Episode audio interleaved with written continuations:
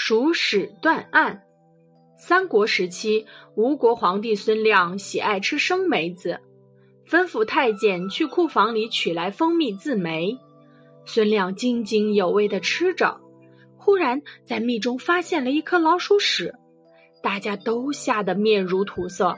太监连忙跪下奏道：“这一定是酷吏渎职所致，请殿下治罪。”酷吏被召到堂上，孙亮问他。刚才太监是从你手上取蜜的吗？库里战战兢兢的回答：“蜜是臣下交给他的，但给他时并没有熟食。”胡说！太监指着库里的鼻子：“熟食早就在蜜里了，这是你欺君罔上！”太监一口咬定是库里干的，库里死不承认，说是太监放的。两人在堂上争执不下。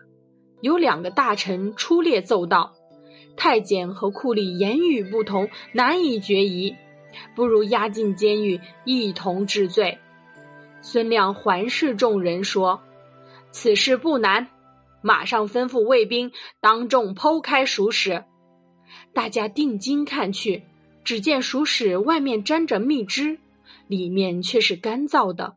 孙亮哈哈笑着说：“要是先在蜜中。”里外都应浸湿，而今外湿里燥，显见是刚才放进去的。这一定是太监干的事。太监吓得浑身哆嗦，连忙扑通一声跪下，磕头求饶。左右的人也十分吃惊。